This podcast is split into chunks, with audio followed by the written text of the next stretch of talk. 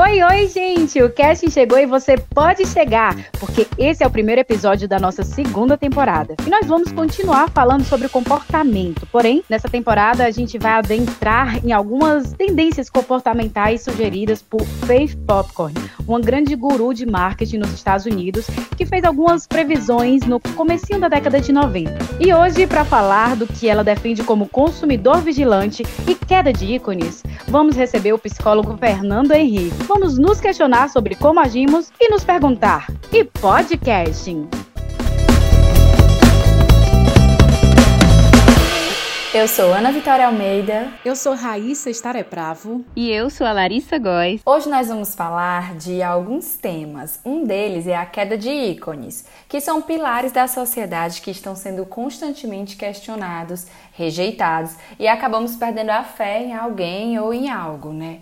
Outro tema também que abordaremos é o consumidor vigilante, onde traremos o não querer produtos de baixa qualidade, serviços ruins, são tipo as pessoas unidas e a favor de causas sociais e ambientais, onde as empresas têm que ser perfeitas ou humanas, é, enfim, tendo que jogar limpo para merecer que consumamos dela. Bom, e para falar um pouquinho desse tema, né? A gente recebe o Nando FH ou o Fernando Henrique. O Fernando Henrique é psicanalista, psicólogo, declaradamente apaixonado pela arte, pela literatura e pela filosofia. Ele é pesquisador e atualmente está concentrando seu olhar sobre as questões da adolescência, da vulnerabilidade social e violência. Seja bem-vindo, Nando. Boa tarde, é bom estar com vocês, Larissa, Ana Vitória, Raíssa. Tá bem? Tudo ótimo. É bom. Tudo bem. É bom estar aqui com vocês debatendo. É, quando a gente pensa nas mídias sociais, nós, pessoas físicas, viramos empresas também, né? A gente começa a cancelar marcas e cancelar pessoas. Mas eu fico pensando sobre a questão da pressão em cima do ser humano. Fernando, o que é que tu acha disso? Bem, é, eu concordo muito com a Rita Van Hutt quando ela diz que esse termo, cultura do cancelamento, talvez tenha sido uma nomeação um pouco infeliz acontecem determinados linchamentos virtuais e esses linchamentos virtuais eles têm merecido cada vez mais atenção. A gente tem assistido determinadas coisas, como o que aconteceu agora há pouco no Big Brother, que é interessante nós contextualizarmos o que é esse Big Brother, de onde é que vem esse termo, né? Nasce esse termo na obra do George Orwell, quando ele escreve o 1984, é uma distopia de um mundo paralelo, onde as pessoas eram vigiadas, olhava-se para alguma coisa, e o que se olhava deveria ser legalmente aquilo que era igual. Ou seja, a distopia é exatamente de uma política que deu certo. O Freud, em uma das suas obras, ele diz que tem três coisas que são impossíveis que é impossível educar, é impossível governar e é impossível analisar. Ou seja, não existe um governo que ele seja 100% bem sucedido, aceito por todos, como se houvesse uma unidade. Finalmente o sujeito fez uma unidade, né? eu encontrei a política certa. Aquilo que eu pensava é aquilo que acontece, estamos felizes em um abraço, como diria o Raul Seixas, é, em mãos unidas como se fossem prece, né? Eu encontrei a verdade. A educação também, a gente sempre falha na educação, no sentido de que alguma coisa do sujeito ele faz do seu jeito. Né? E dessa forma ele não repete exatamente, igualmente. É muito importante que então a educação ela fale em alguma coisa para que eu apareça ali, faça do meu jeito e tente resolver aquele problema da minha forma, não é? Então eu não repito apenas aquilo que foram os meus pais. Eu faço de um novo jeito. Ou seja, em algum aspecto, todo mundo sempre tem um, um cancelamento, né? em algum, é isso, Exatamente. Nós, nós, em algum traço, alguma coisa escapa e de diferente nós vamos ter.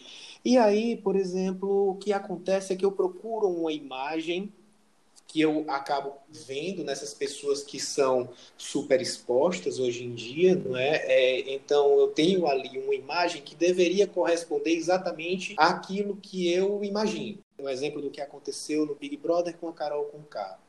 Ela teve quase 100% de rejeição. Pessoal, qualquer coisa que tenha quase 100% de rejeição, desconfiem. Né? Então, nós, nós temos aí. Estamos... Tanto, tanto de rejeição quanto de aceitação, né? Tanto de rejeição. Eu acho que os, os, os extremos, Uhum. né? Esse ódio pareceu muito, em determinado momento, com um, uma parcela de prazer. Eu acho que as pessoas precisariam passar por uma forma de lidar com esse sintoma do ódio, atravessar isso de uma forma revolucionária para que em pouco tempo nós conseguíssemos é, perdoar essa pessoa. Ou seja, as pessoas precisariam antes perdoar esse ódio, talvez é, a partir da visão dela, esse prazer nesse ódio. Né? Ou seja, Sim. o prazer perverso, de certa forma, machista, o prazer perverso, é, de certa forma, que se realiza ali, né, no, no linchamento desta mulher, Eu acho que tem um lado que expressa muito forte isso, mas eu acho que o cancelamento também vem de uma construção que estão esperando a perfeição de alguém, principalmente por ser alguém famoso, né? E como não existe essa perfeição, então se gera uma frustração sobre algo esperado, né? Uma quebra de uma expectativa diante daquela imagem pública. Amava e aí veio esse outro lugar oposto que é o ódio e aí se une pra odiar, entendeu? Eu recentemente assisti a um documentário que não fala sobre isso, mas teve um momento do, do documentário que me chamou bastante atenção. O nome do documentário da Netflix, A Cena de um Crime. Se trata de como sucedeu a morte de uma jovem.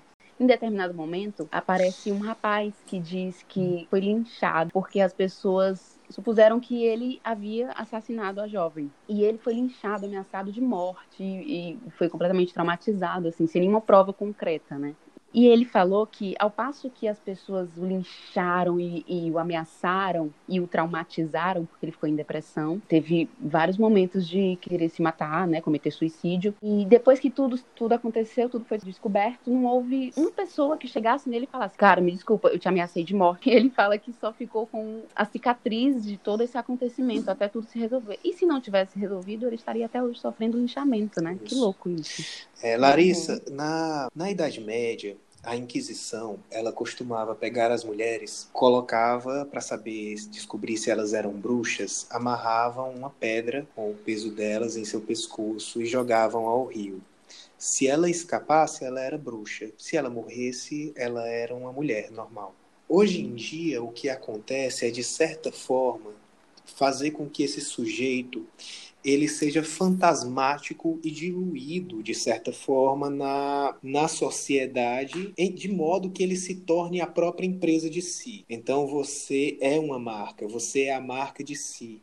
Talvez essa seja uma das maiores consequências das redes sociais. O nosso nome ele fica fantasmático, ele se dilui de forma a me tornar alguém que deve capitalizar isso, ou seja, todos os meus comportamentos, todas as minhas ações, elas são guiadas de forma a fazer render ou então a perder. E nesse lugar, eu estarei sempre em um jogo que é o jogo concreto do capitalismo. O capitalismo, ele se realiza então em cada indivíduo. E a gente, é, de certa forma, reproduz o modelo panóptico do Foucault. O Foucault ele vai dizer que nossa sociedade é como uma prisão em que estivéssemos todos em nossa cela, só que nós nunca vemos nenhum guarda. E existe uma torre no meio da prisão que observa todo mundo. Só que a gente nunca sabe se nós estamos sendo observados no momento ou não. Nós estamos dentro da nossa cela, nós podemos estar sendo vigiados ou não. É como se tivesse uma placa dizendo: sorria, você pode estar sendo filmado.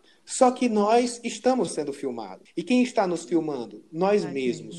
Nós, nós Uhum. estamos a todo momento nos vigiando, nos vigiando em direção a um determinado olhar, numa relação de voyeurismo e exibicionismo. Nós também sabemos que os nossos dados, eles são roubados, eles são de certa forma estupradas pelas próprias empresas que nos possibilitam termos esse maior contato. Nós sabemos que as nossas informações, elas são usadas de determinada forma, que nossas, nossos desejos, eles são mapeados, Sim. nossas vontades são Inclusive, inclusive Uhum. isso veio do gratuito, porque a gente vinha de uma, de uma época que a gente pagava por tudo. A partir do momento que a gente começa a consumir coisas, entre aspas, gratuitas, o que eles pedem em troca são as nossas informações para poder nos manipular, né? É tanto Uhum. que o- uma das correntes fortes de política, que é essa corrente que tem crescido no Brasil, infelizmente, que é exatamente a, a da idiotia, de uma fala que não tem sentido, de uma fala política sem argumento da extrema direita, aquela fala que usa sempre uma argumentação ad hominem, não é que é essa argumentação quando você não tem, na verdade, argumentos, embasamento para falar alguma coisa, você ataca a pessoa que está falando, Sim. querendo encerrar o debate. Você usa Sim. a pessoa, ataca, fala qualquer coisa sem embasamento e pretende ganhar o debate por aí. Essa é a corrente política que infelizmente ganhou a última eleição e que ganha adeptos. E esses adeptos não são, senão adeptos adeptos radicais são pessoas que precisam acreditar nesse discurso sem embasamento, sem peso, mas que é violento a qualquer custo. Pois é, eu fico até pensando que, que o extremismo ele tá de todo lado, né? Na verdade, quando a gente vai tanto pro 8 quanto pro 80. E eu acho que quando a gente julga, que é uma coisa muito cultural, é, só que a gente sempre dá a nossa opinião também né, com base nas nossas experiências individuais, né? E no fundo a gente acaba querendo que as pessoas pensem igual a gente. Às vezes a impressão que dá é que a gente fica esperando que o outro faça alguma coisa errada, faça alguma coisa diferente do que a gente pensa para poder apontar o dedo também, né? Esse lance do, do estar se vigilando e tudo mais. Me lembra uma coisa que é assim: a gente só mostra também, a Raíssa falou de a gente estar tá se julgando ou se preocupando e tal, a gente só mostra uma parte, né? Quando eu penso até em questões de rede social, a gente mostra a parte que a gente quer. Mostra a né? parte que então, a gente assim, quer, exatamente. É, então assim, a gente está se vigiando toda hora, mas as pessoas que, a gente, que vão ver só vão ver o que eu vou expor. Então, de certa forma, eu escolho o que é que eu estou colocando para as pessoas. Então, é, é, é é, dar uma limitação no que aquela pessoa vai cancelar. Vão cancelar, talvez, a quem não concorde com uma parte do que eu botei. Mas como você não bota tudo, como não é 24 horas, como um programa, não, não aparecem tantas falhas, ou só aparecem as falhas que eu estou disposta a mostrar, que a gente se torna mesmo um produto nesse meio e nessas redes. Dentro, dentro da cultura, o cancelamento ele pode se dar, por exemplo, com a destituição de uma palavra. Então, por exemplo, você fala e eu não te escuto você se expressa e eu não vejo, né? eu não quero te ver, eu não, não te suporto. E a outra é o grito mais alto. Eu falo mais alto do que você, eu, eu te calo dessa forma. A questão é que o mal-estar na civilização, essa angústia que causa o mal-estar, ela vem exatamente desse encontro com o outro. O outro, ele já é radicalmente de diferente em determinado ponto, e nós somos iguais apenas naquilo que interessa ao laço e que faz parte de um recalque. Eu recalco algumas coisas de mim, o meu desejo, algumas coisas que não podem aparecer dentro do laço social para estarmos, para fazermos cultura e fazermos um laço. E à medida que eu abdico disso, eu pressuponho que o outro também tenha feito. Tenha feito. E dessa forma, eu confio minimamente para que nós estabeleçamos um laço. Enfim, nós fazemos um laço, algumas coisas eu posso falar, outras não. É por isso que existe também o analista, para que possa se escutar coisas que normalmente não se poderia falar. Então, quando a gente fala de cultura de cancelamento, não é à toa que essa cultura de cancelamento tem tudo a ver com um virtual que é do campo quase do delírio de que eu posso cancelar aquilo que não faz parte do reino da fantasia que eu criei, que eu imagino que deveria ser o ideal. Hum. Fernando, para a gente finalizar, é, como que tu acha que a gente pode entrar no equilíbrio maior desse julgamento? Óbvio que não é uma receita de bolo, que a gente vai ter uma, um passo a passo para essa resposta também, né? Mas na tua visão, o que que tu acha que pode ser uma boa saída?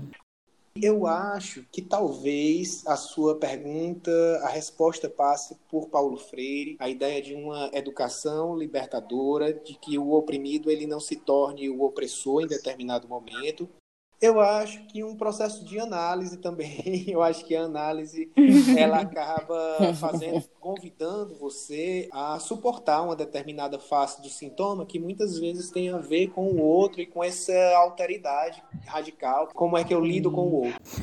É isso, gente, vamos fazer terapia, que daí a gente se resolve, não fica jogando para os outros uma coisa que a gente tem que se resolver, né? Ai, mas eu acho legal escutar ele falando umas coisas sem ser em terapia, entendeu? Porque aí ele, ele vai abrindo, assim, outros campos de fala legal. Tem uma coisa em todo encontro com os outros do campo do que legal, mas que hum. pena. Né? E é importante que tenha, é importante que haja isso. Como nós lidamos com isso tem uma face de, do, do, suporte, que é uma palavra que eu acho interessante porque tem dois sentidos, né? De você suportar e de Uau, você é suportar. Isso. Nós temos que caminhar em direção a, ao bom debate, ao equilíbrio do, do discurso. Calar o outro com um determinado argumento já é uma hum. violência. E alguns discursos precisam ser mesmo calados quando são violentos, quando destroem o outro, quando buscam a totalizarização do discurso, né? Ai, Fernando, muito obrigada. Obrigada por agregar tanto conhecimento. É, e várias referências interessantes para a gente poder pensar sobre. Obrigada também Foi explicações, sabe? A gente fica até a par mesmo para dar uma, uma, procurada nessa galera, pesquisar o que, é que essa galera está pensando, está dizendo, compartilhando, né? Bem, eu gostaria de agradecer agradecer a vocês que produzem esse podcast, a todo mundo que, de certa forma, tem resistido a esse momento tão difícil que nós temos passado, em meio a essa pandemia, em meio a tantas complicações políticas, a tantos discursos tão difíceis de, de dialogar. E é isso, sigamos. Grande abraço para vocês, grande abraço para os ouvintes e até uma próxima.